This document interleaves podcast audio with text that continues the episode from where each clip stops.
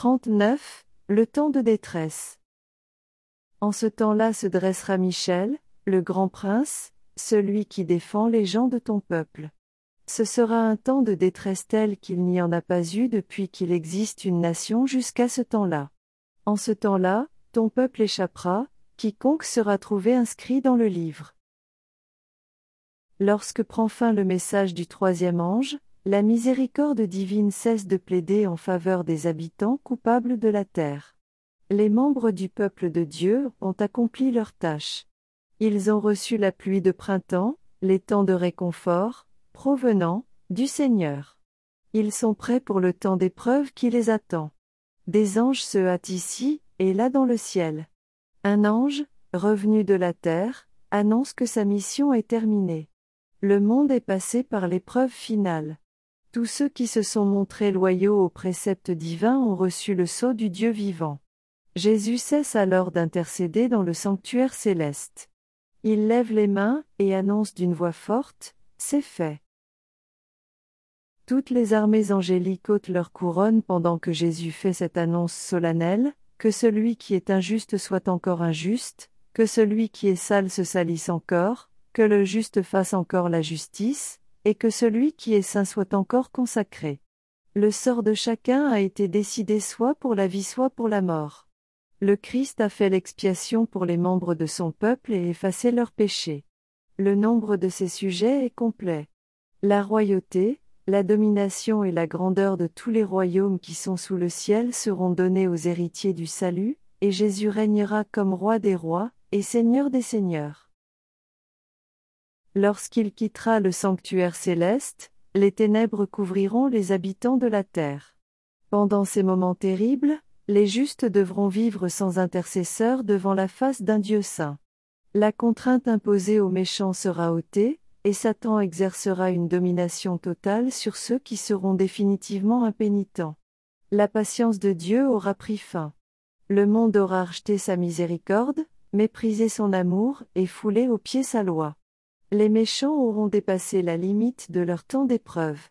L'Esprit de Dieu, auquel ils ont résisté avec obstination, leur sera enfin retiré. Sans la protection de la grâce divine, ils seront sans défense face au malin. Satan plongera alors les habitants de la terre dans une détresse finale et terrible. Lorsque les anges de Dieu cesseront de tenir en laisse les vents violents des passions humaines, tous les éléments du conflit se déchaîneront le monde entier sera englouti dans une ruine plus terrible que celle qui tomba autrefois sur Jérusalem. Un seul ange détruisit tous les premiers-nés d'Égypte et plongea ce pays dans le deuil. Lorsque David offensa Dieu en recensant le peuple, un seul ange causa la terrible destruction qui constituait le châtiment de son péché.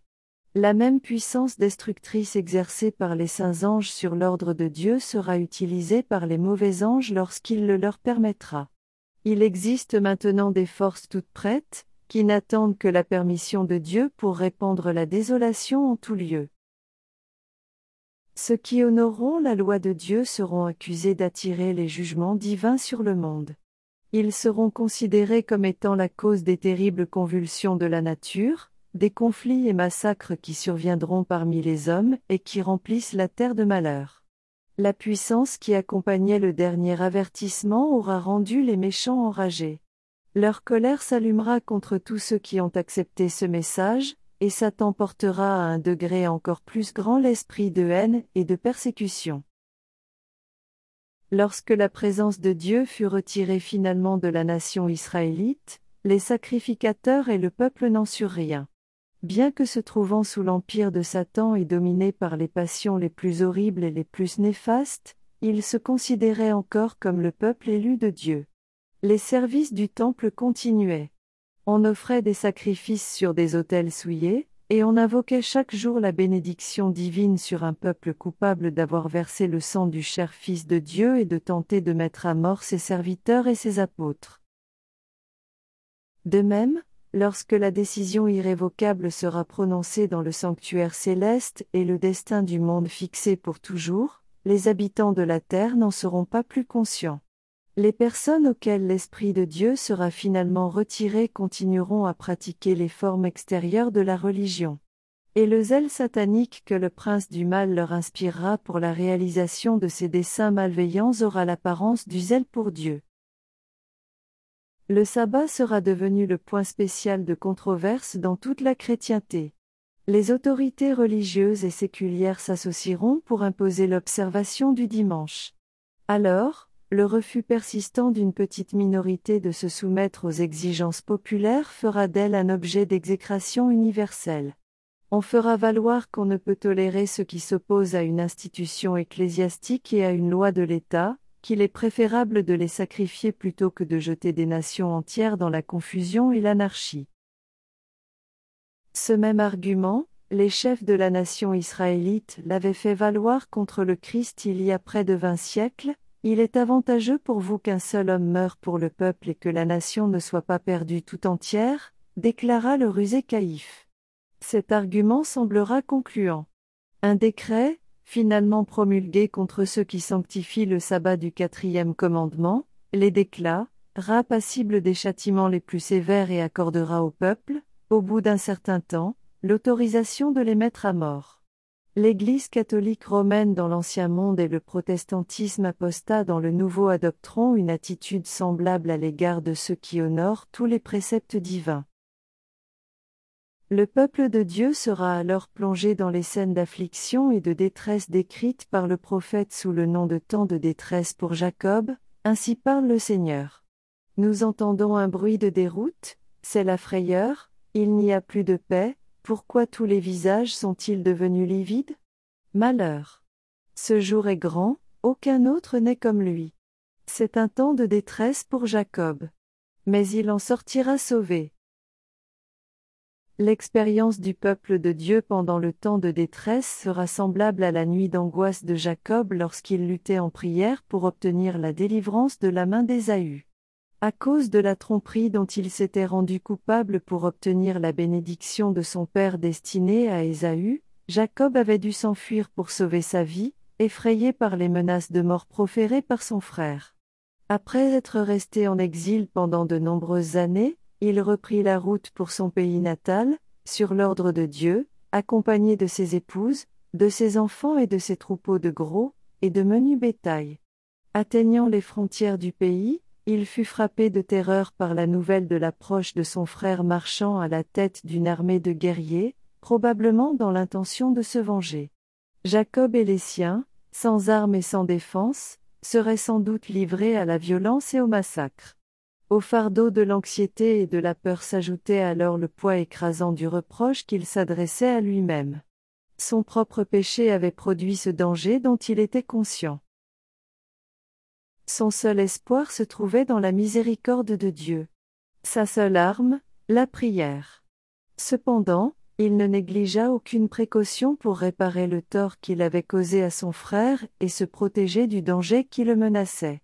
De même, à l'approche du temps de détresse, les disciples du Christ sont invités à tout mettre en œuvre pour se présenter sous le meilleur jour possible devant le monde, afin de désarmer les préjugés et d'éviter les dangers qui menacent la liberté de conscience. Ayant éloigné sa famille pour qu'elle ne soit pas témoin de sa détresse, Jacob demeura seul pour intercéder auprès de Dieu. Il confessa son péché et reconnut avec gratitude la miséricorde de Dieu envers lui.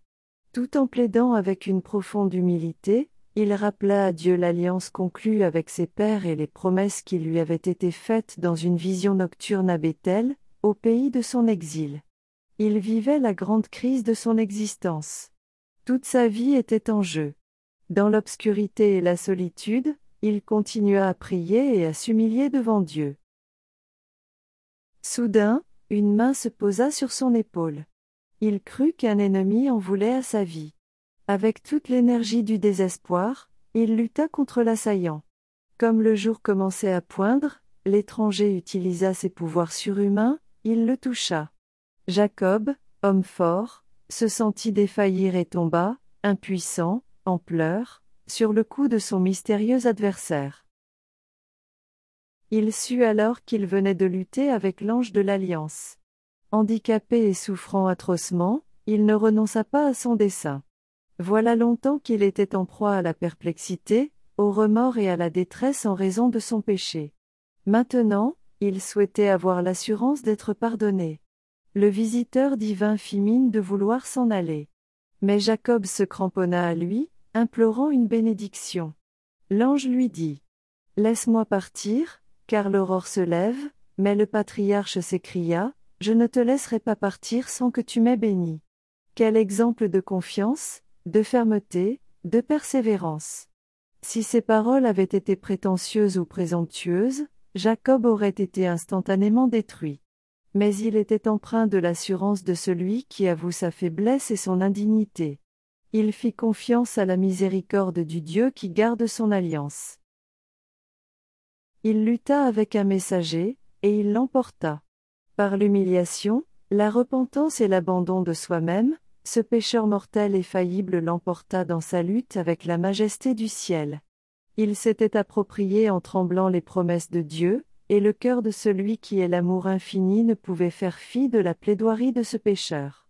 En signe de triomphe et d'encouragement, afin que d'autres suivent son exemple, son nom qui, jusqu'ici, portait la marque de son péché, fut changé en un autre nom qui commémorait sa victoire. Le fait que Jacob l'avait emporté sur Dieu était une assurance qu'il l'emporterait aussi sur les hommes.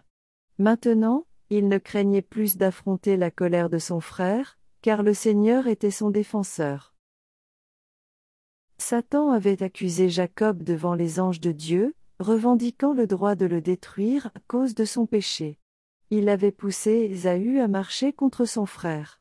Au cours de la longue nuit de lutte, il avait tenté d'accabler le patriarche du sentiment de sa culpabilité afin de le décourager et de le séparer de Dieu. Jacob fut poussé au bord du désespoir. Mais il savait que, sans l'aide du ciel, il périrait. Alors, se repentant sincèrement de son grand péché, il fit appel à la miséricorde de Dieu, et refusa de se laisser détourner de ses desseins. Mais il se cramponna à l'ange et exprima sa prière avec ferveur, dans les pleurs et l'angoisse, jusqu'à ce qu'il obtienne la victoire. Satan avait poussé Ésaü à marcher contre Jacob. De même, il incitera les méchants à détruire le peuple de Dieu pendant le temps de détresse. Et, ainsi qu'il avait accusé Jacob, de même il agira contre les enfants de Dieu. Il considère les humains comme ses sujets. Cependant, ceux du petit groupe qui garde les commandements de Dieu résistent à sa suprématie. S'il pouvait les faire disparaître de la surface de la terre, son triomphe serait complet. Il se rend compte que ceux-là sont sous la protection de saints anges, et il suppose qu'ils ont obtenu le pardon de leurs péchés. Mais il ignore que leur sort a été décidé dans le sanctuaire céleste. Connaissant avec exactitude les péchés que lui-même les a poussés à commettre, il les présente devant Dieu sous le jour le plus exagéré, faisant valoir qu'il mérite autant que lui d'être exclu de la faveur divine. Il déclare qu'en vertu des principes d'une justice équitable, le Seigneur ne peut pardonner leurs péchés et le détruire, lui, Satan, ainsi que ses anges. Il les revendique comme étant sa proie et exige qu'ils soient remis entre ses mains pour être anéantis. Tandis que Satan accusera les membres de ce groupe, il lui sera permis de les éprouver à l'extrême. Leur confiance en Dieu, leur foi et leur fermeté seront sévèrement éprouvées. Lorsqu'ils jetteront un regard sur leur passé, leur espoir s'effondrera car ils ne verront que peu de bien dans toute leur vie. Ils seront pleinement conscients de leur faiblesse et de leur indignité. Satan s'efforcera de les terrifier en leur faisant croire que leur cas est désespéré et que la souillure de leur péché ne sera jamais effacée. Son souhait sera de détruire leur foi afin qu'ils succombent à ces tentations et se détournent de leur allégeance envers Dieu.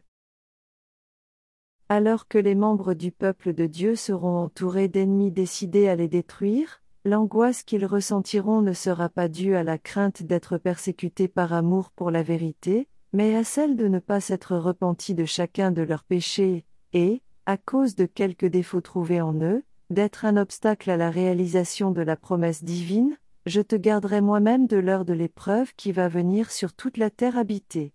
S'il pouvait avoir l'assurance du pardon divin, il ne reculerait pas devant la torture ni devant la mort. Mais s'il se montrait indigne et perdait la vie à cause de leurs propres défauts de caractère, alors l'opprobre serait jeté sur le saint nom du Seigneur. De tous côtés, ils entendront parler de complot et de trahison et verront la rébellion en pleine action. Ils éprouveront alors le désir intense, comme une aspiration fervente de leur âme, que cette grande apostasie prenne fin, ainsi que la méchanceté des hommes. Mais, tandis qu'ils plaideront avec Dieu, le suppliant de mettre un terme à l'œuvre de la rébellion, ils seront envahis d'un sentiment aigu de reproche envers eux-mêmes pour leur impuissance à résister et à refouler cette marée déferlante du mal. Ils se diront que s'ils avaient toujours mis toutes leurs facultés au service du Christ, s'ils s'étaient fortifiés au fur et à mesure, les forces de Satan auraient moins de pouvoir pour remporter la victoire sur eux. Ils affligeront leur âme devant Dieu, présentant leurs nombreux péchés, lui rappelant leur repentance et se réclamant de la promesse du Seigneur, à moins qu'on ne me prenne pour refuge, qu'on ne fasse la paix avec moi, qu'on ne fasse avec moi la paix.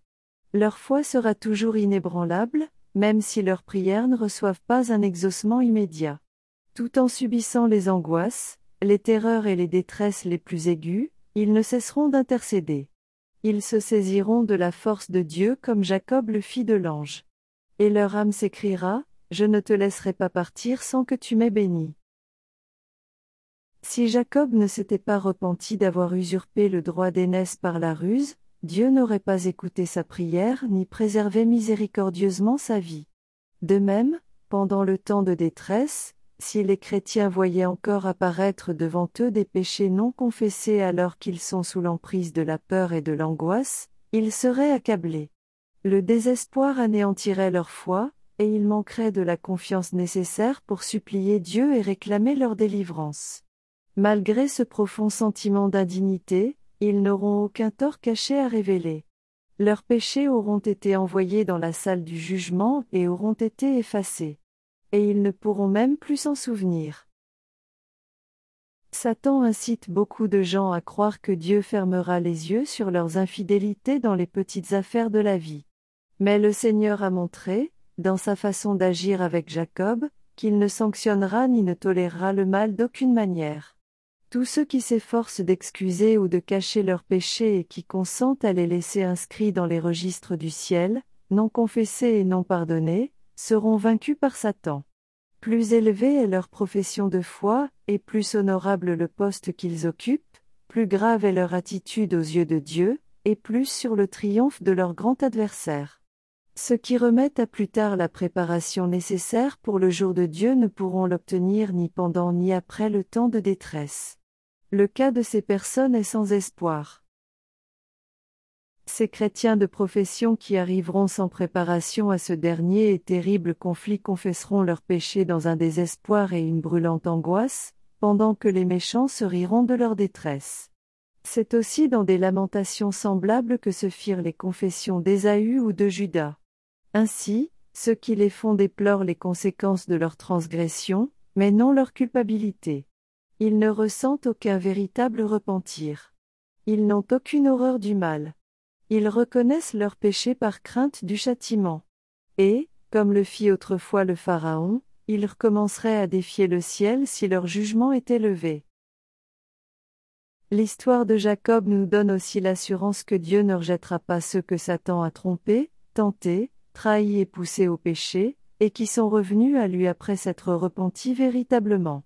Tandis que Satan s'efforcera de détruire cette catégorie de croyants, Dieu enverra ses anges pour les réconforter et les protéger au moment du danger. Les assauts du malin sont violents et résolus et ses tromperies sont redoutables, mais l'œil du Seigneur observera les siens, et son oreille sera à l'écoute de leurs cris. Certes, leur affliction sera grande. Les flammes de la fournaise sembleront sur le point de les consumer. Mais le divin fondeur les en fera sortir comme l'or, éprouvés par le feu.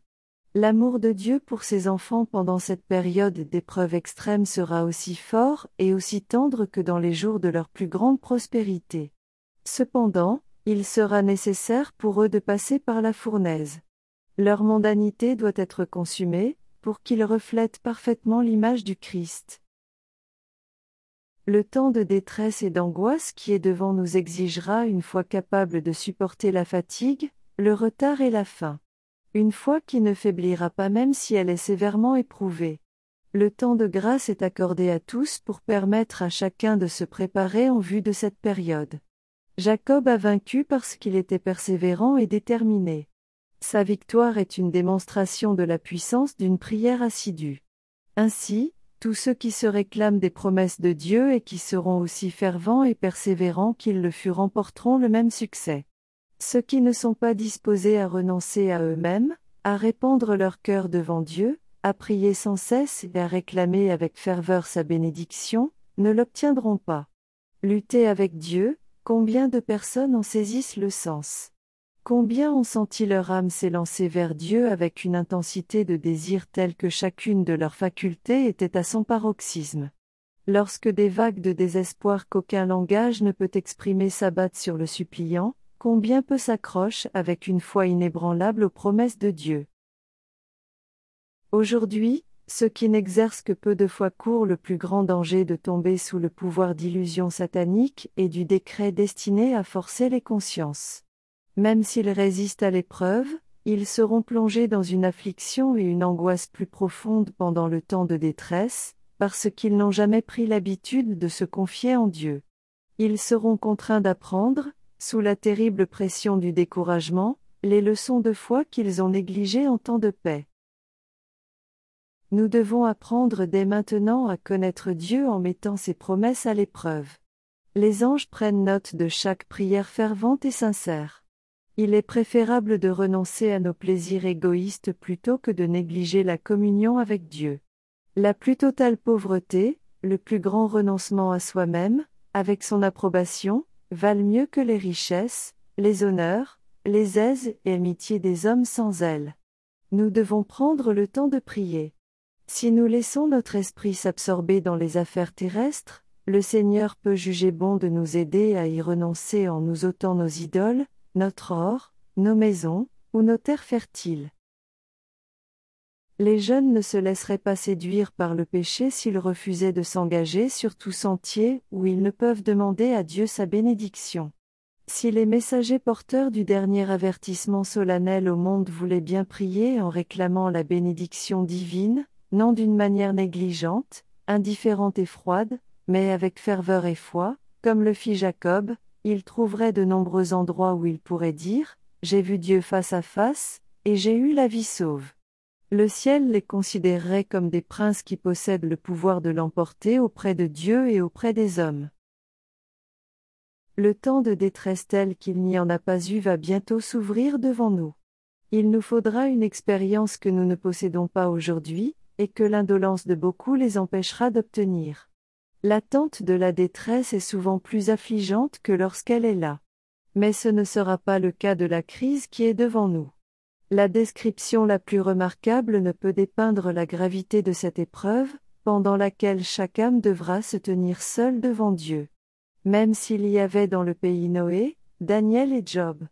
Ils ne sauveraient ni fils ni fille. Par leur justice, ils ne sauveraient que leur propre vie. Maintenant, pendant que notre grand prêtre fait l'expiation pour nous, nous devrions rechercher la perfection en Christ. Notre Sauveur ne céda jamais à la tentation, pas même en pensée. Satan trouve toujours dans le cœur humain un point qui lui permet d'y prendre pied. On caresse quelques désirs coupables, par le moyen duquel ces tentations affirment leur puissance. Mais le Christ a déclaré en parlant de ce tentateur, Le prince du monde vient. Il n'a rien en moi qui lui appartienne. Satan ne put rien trouver dans le Fils de Dieu qui lui aurait permis d'obtenir la victoire. Jésus avait gardé les commandements de son Père, et il n'y avait en lui aucun péché que Satan aurait pu utiliser à son avantage. Tel est l'état dans lequel doivent être trouvés ceux qui doivent rester debout pendant le temps de détresse. C'est pendant cette vie que nous devons nous éloigner du péché, par la foi au sang expiatoire du Christ. Notre précieux Sauveur nous invite à nous unir à lui, à associer notre faiblesse à sa force et notre ignorance à sa sagesse, notre indignité à ses mérites. La providence divine est l'école où nous devons apprendre la douceur et l'humilité de Jésus. Le Seigneur place toujours devant nous non pas le chemin que nous choisirions nous-mêmes, celui qui nous semble plus facile et plus agréable, mais les véritables objectifs de la vie. C'est à nous de collaborer avec les agents que le ciel utilise pour transformer notre caractère à l'image du divin modèle. Personne ne peut négliger ou remettre à plus tard cette œuvre sans mettre en péril son âme. L'apôtre Jean, dans sa vision, entendit une forte voix venant du ciel, s'exclamant, Quel malheur pour vous, terre et mer, car le diable est descendu vers vous en grande fureur, sachant qu'il a peu de temps. Terribles sont les scènes qui provoqueront cette exclamation de la voix céleste. La colère de Satan redouble au fur et à mesure qu'il lui reste moins de temps, et son œuvre de tromperie et de destruction atteindra son point culminant pendant le temps de détresse.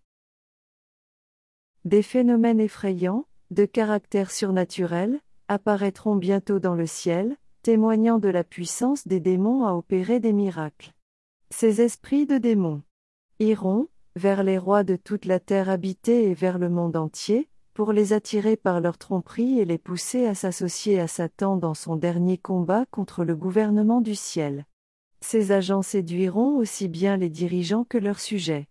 Des personnages se manifesteront, prétendant être le Christ en personne et revendiquant le titre et l'adoration due au Rédempteur du monde.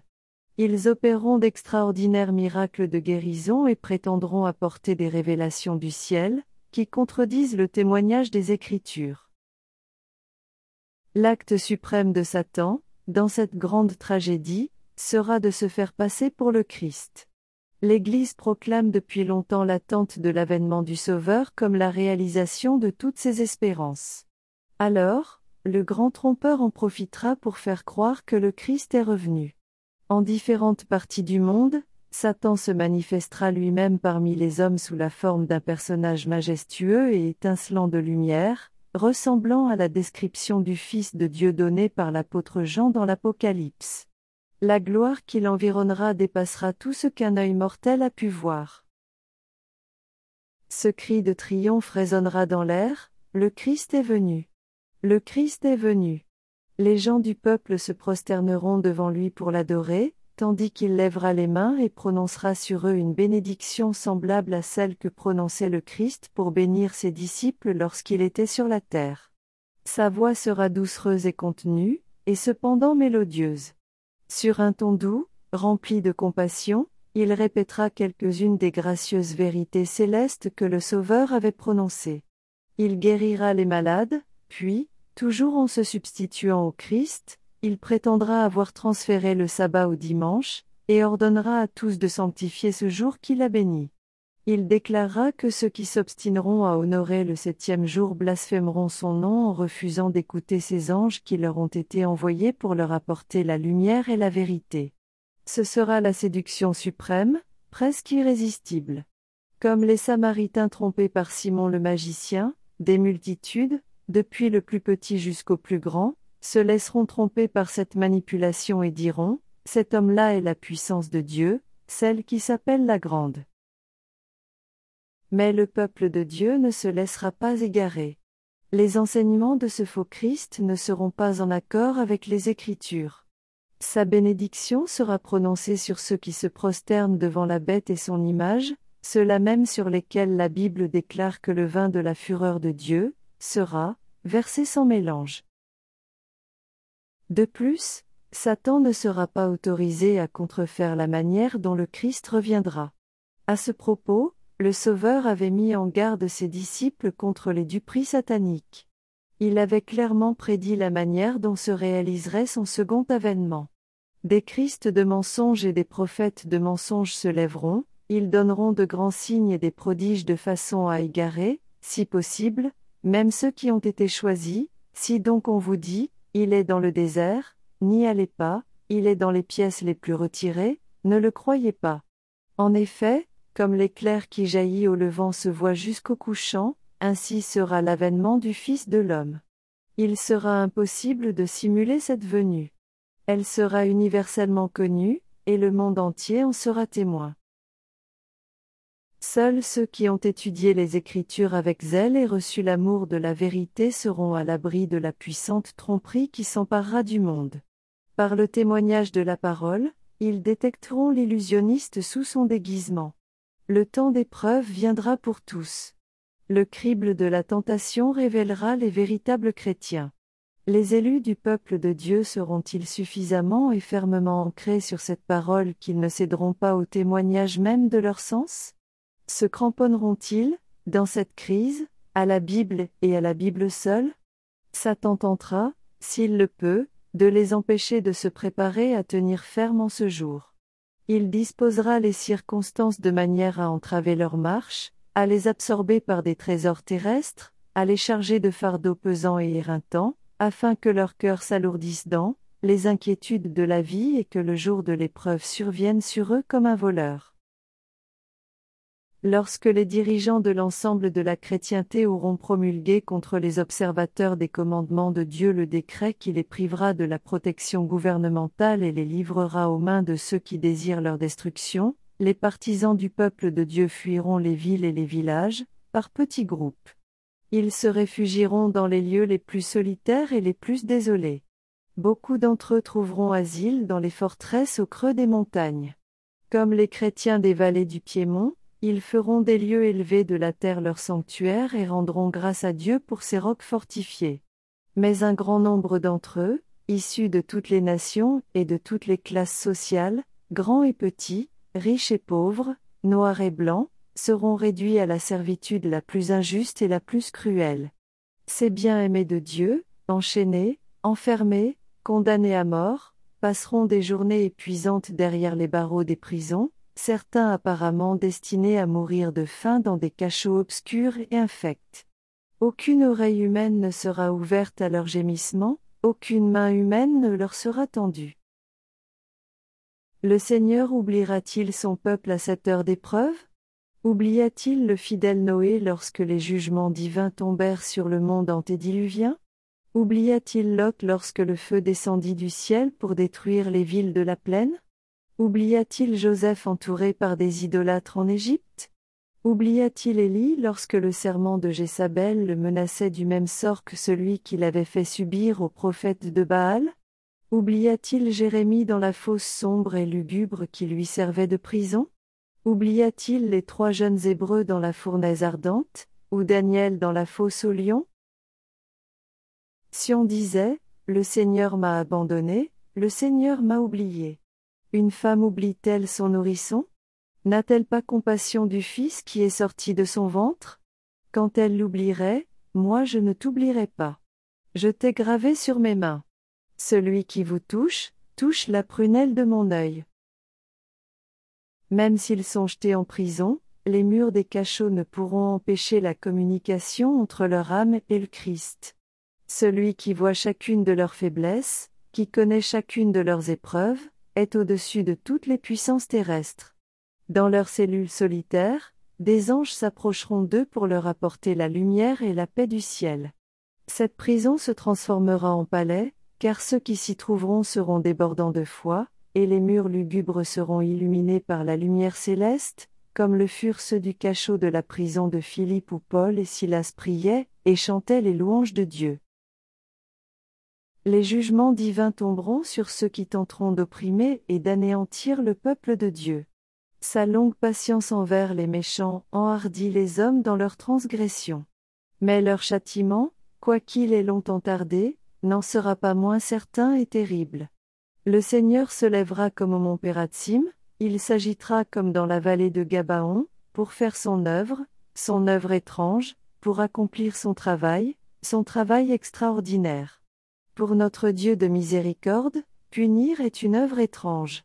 Par ma vie, déclaration du Seigneur Dieu, ce que je désire, ce n'est pas que le méchant meure.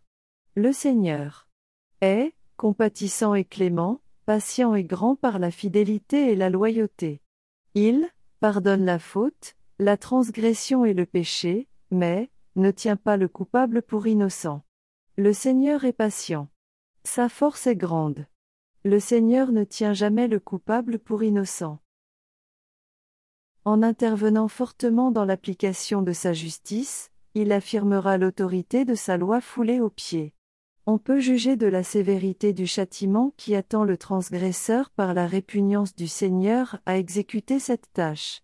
La nation pour laquelle il patiente longtemps, et qu'il ne frappera que lorsqu'elle aura mis le comble à son iniquité selon la comptabilité divine, boira finalement du vin de la fureur de Dieu, versé sans mélange dans la coupe de sa colère. Lorsque le Christ cessera d'intercéder dans le sanctuaire, la colère sans mélange promise à celui qui se prosterne devant la bête et son image et reçoit, ça, marque se déversera. Les plaies qui s'abattirent sur l'Égypte lorsque Dieu s'apprêtait à délivrer le peuple d'Israël sont de même nature que celles encore plus terribles et plus universelles qui tomberont sur le monde juste avant la délivrance finale du peuple de Dieu. L'apôtre Jean déclare, en décrivant ces effrayants fléaux, un ulcère malin et douloureux atteignit les humains qui avaient la marque de la bête et qui se prosternaient devant son image, la mer, devint du sang, comme celui d'un mort, et tous les êtres vivants qui étaient dans la mer moururent, les fleuves et les sources des eaux, tout devint du sang. Aussi terribles que soient ces châtiments, leur application est pleinement justifiée. Fange de Dieu déclare, Tu es juste. Puisque tu as jugé ainsi. En effet, ils ont répandu le sang des saints et des prophètes, et tu leur as donné du sang à boire. Ils le méritent. En condamnant à mort le peuple de Dieu, ils se sont rendus coupables de son sang comme s'ils l'avaient répandu de leurs propres mains. De même, le Christ avait déclaré coupables les Juifs de son époque de tout le sang innocent répandu sur la terre, depuis le sang d'Abel, car ils étaient animés du même esprit, et cherchait à réaliser une œuvre semblable à celle des meurtriers des prophètes. Au cours de la plaie suivante, le pouvoir est donné au soleil de brûler les humains par le feu, et les humains furent brûlés par une chaleur torride. Les prophètes ont décrit en ces termes l'état de la terre pendant cette période terrible, la terre est en deuil, parce que la moisson des champs est perdue, tous les arbres des champs sont secs, la gaieté est tarie pour les humains. Les semences sont séchées sous les mottes. Les granges sont dévastées, comme les bêtes gémissent. Les troupeaux de gros bétail errent en pleine confusion, parce qu'ils n'ont pas de pâture, le lit des torrents est à sec, et le feu a dévoré les pâturages du désert. En ce jour-là, les champs du palais seront des gémissements, déclaration du Seigneur Dieu. On jettera partout une multitude de cadavres. Silence. Ces plaies ne seront pas universelles, sinon les habitants de la terre seraient totalement détruits. Cependant, ce seront les fléaux les plus terribles jamais connus des mortels. Tous les jugements qui tomberont sur les hommes avant l'expiration du temps de grâce seront tempérés par la miséricorde divine. Le sang du Christ a toujours évité aux pécheurs repentants de subir le juste salaire de leur culpabilité.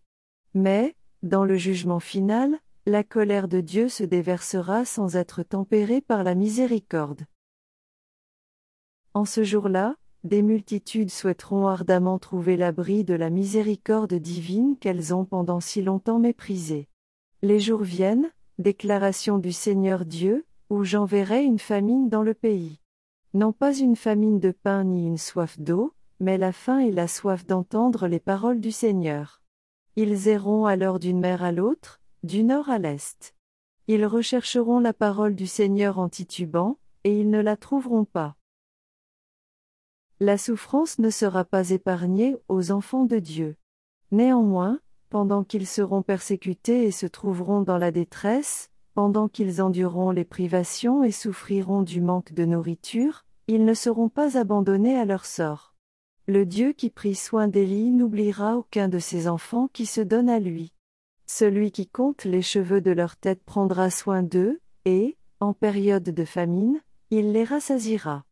Alors que les méchants mourront de faim et de la peste, des anges protégeront les justes et pourvoiront à leurs besoins. À celui qui marche avec justice cette promesse est faite, le pain lui sera donné, et l'eau lui sera assurée. Les pauvres et les déshérités cherchent de l'eau, et il n'y en a pas. Leur langue est desséchée par la soif. Moi, le Seigneur, je leur répondrai.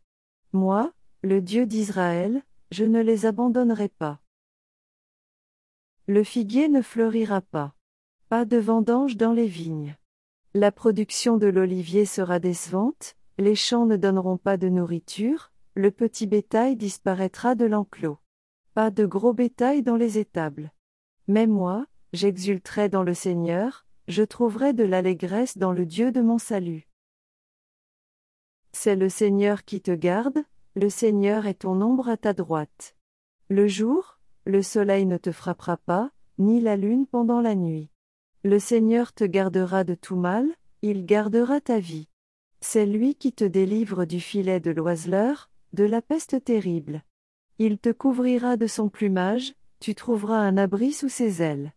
Sa loyauté est un grand bouclier et une cuirasse. Tu ne craindras ni la frayeur de la nuit, ni la flèche qui vole de jour, ni la peste qui marche dans l'obscurité, ni l'épidémie qui frappe en plein midi. Que mille tombent à ton côté, dix mille à ta droite, rien ne t'atteindra. Tu regarderas seulement de tes yeux et tu verras la rétribution des méchants. Car tu es mon abri, Seigneur, tu fais du Très-Haut ton refuge. Aucun malheur ne t'arrivera, aucun fléau n'approchera de ta tente. Cependant, à vue humaine, il semblera que les enfants de Dieu devront bientôt sceller leur témoignage de leur sang, à l'instar des martyrs qui les ont précédés. Ils commenceront à craindre que le Seigneur ne les abandonne loin de leurs ennemis. Ce sera un moment de terrible angoisse. Jour et nuit, ils crieront à Dieu, réclamant la délivrance. Les méchants exulteront, et ce cri moqueur se fera entendre, Où est votre foi, maintenant? Si vous êtes vraiment son peuple, pourquoi Dieu ne vous délivre-t-il pas de nos mains? Mais ceux qui seront dans l'attente de leur délivrance se souviendront de Jésus mourant sur la croix du calvaire entouré des principaux sacrificateurs et des gouvernants criant, en se moquant de lui, il en a sauvé d'autres, et il ne peut pas se sauver lui-même. Il est roi d'Israël, qu'il descende de la croix, et nous croirons en lui. Tous, comme Jacob, lutteront avec Dieu. La pâleur de leur visage exprimera leur lutte intérieure. Cependant, ils ne cesseront d'intercéder avec ferveur. Si les hommes étaient dotés d'une vision céleste, ils apercevraient des groupes d'anges, puissants en force, postés autour de ceux dont Jésus dit, Tu as gardé la parole de ma persévérance. C'est avec tendresse et sympathie que les anges verront leur détresse et entendront leurs prières. Ils attendront l'ordre de leur chef pour les arracher au danger qui les menace. Mais l'attente se prolongera encore un peu. Le peuple de Dieu devra boire la coupe. Et, recevoir le baptême comme Jésus lui-même l'a fait.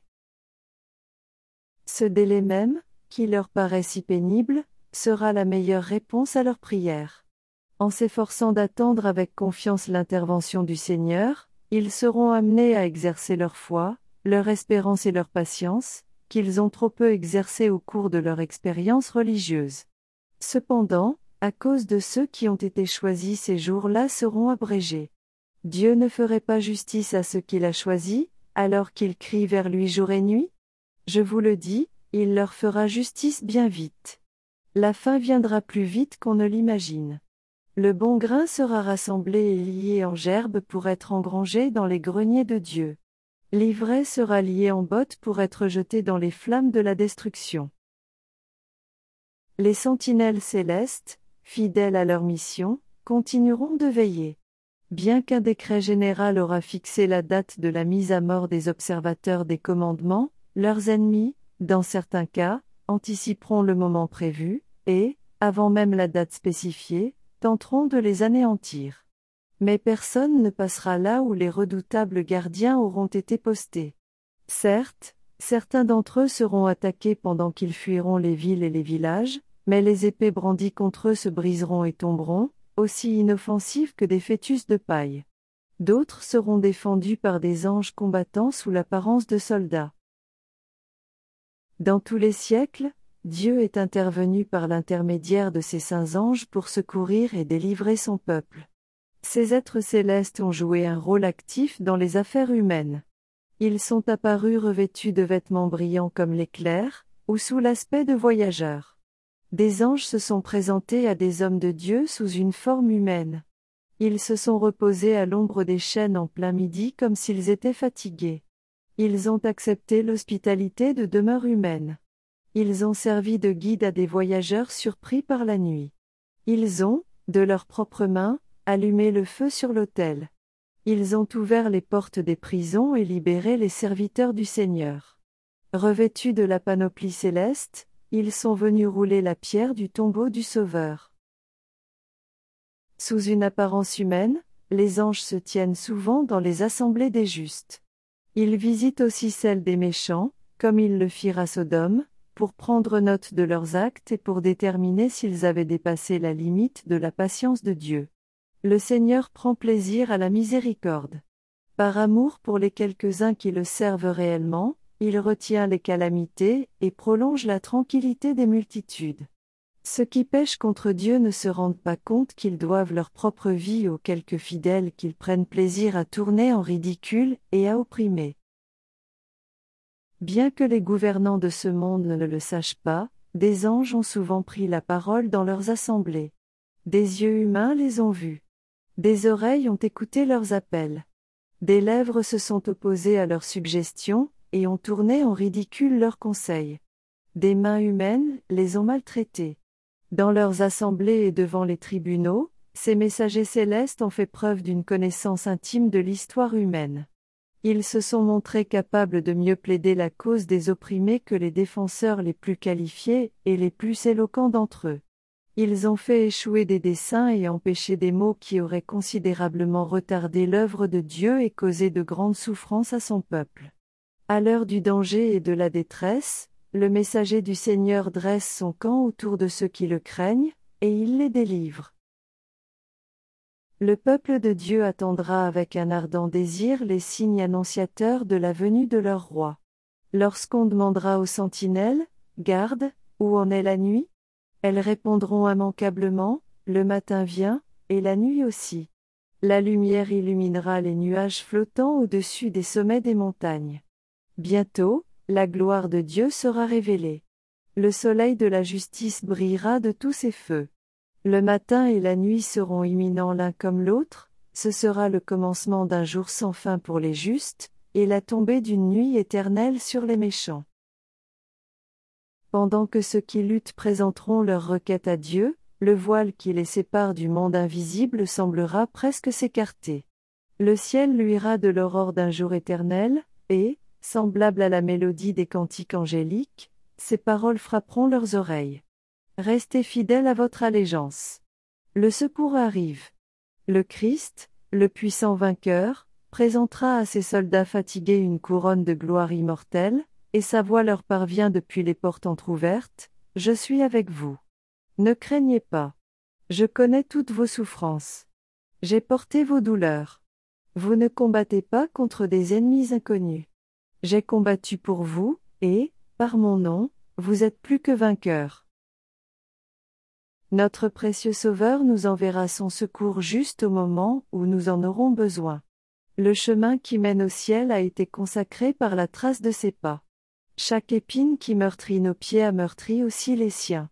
Chaque croix que nous sommes appelés à porter, il l'a portée avant nous. Le Seigneur permet les conflits pour préparer nos âmes à la paix. Le temps de détresse sera une épreuve terrible pour le peuple de Dieu. Mais ce sera le moment où chaque véritable croyant pourra lever les yeux, et, par la foi, apercevoir l'arc-en-ciel de la promesse déployée tout autour de lui. Ce que le Seigneur a libérés reviendront, ils arriveront à Sion avec des cris de joie, une joie perpétuelle couronnera leur tête. La gaieté et la joie viendront à leur rencontre, le chagrin et les gémissements s'enfuiront. C'est moi, moi seul, qui vous console. Qui es-tu, pour avoir peur de l'homme mortel, de l'être humain, dont le sort est celui de l'herbe? Tu oublierais le Seigneur, celui qui te fait. Un tu serais dans une frayeur continuelle, constante, devant la fureur de l'oppresseur, comme lorsqu'il s'apprête à détruire? Où donc est la fureur de l'oppresseur? Bientôt celui qui est courbé dans un cachot sera élargi. Il ne mourra pas dans la fosse, et il ne manquera pas de pain. Je suis le Seigneur, ton Dieu, qui agite la mer et fait gronder ses flots, son nom, c'est le Seigneur des armées, j'ai mis mes paroles dans ta bouche, et je t'ai couvert de l'ombre de ma main. Écoute, je te prie, malheureuse, toi qui es ivre, mais ce n'est pas de vin. Ainsi parle ton Seigneur, le Seigneur, ton Dieu, qui défend la cause de son peuple. Je prends de ta main la coupe d'étourdissement, le fond de la coupe de ma fureur, tu ne le boiras plus. Je la mettrai dans la main de ceux qui te causaient du chagrin, qui te disaient, Courbe-toi, que nous passions. Tu leur offrais ton dos comme le sol, comme la rue est offerte aux passants. L'œil de Dieu, regardant au travers des siècles, observait la crise que ses enfants devront traverser lorsque les puissances terrestres seront liguées contre eux. Comme les exilés captifs, ils craindront la mort par la faim ou par la violence. Mais le Saint d'Israël qui ouvrit la mer Rouge devant ce peuple manifestera sa grande puissance et les délivrera de leur captivité. Ils seront à moi, dit le Seigneur des armées, ils m'appartiendront en propre au jour que je prépare. Je les épargnerai comme un homme épargne son fils qui le sert.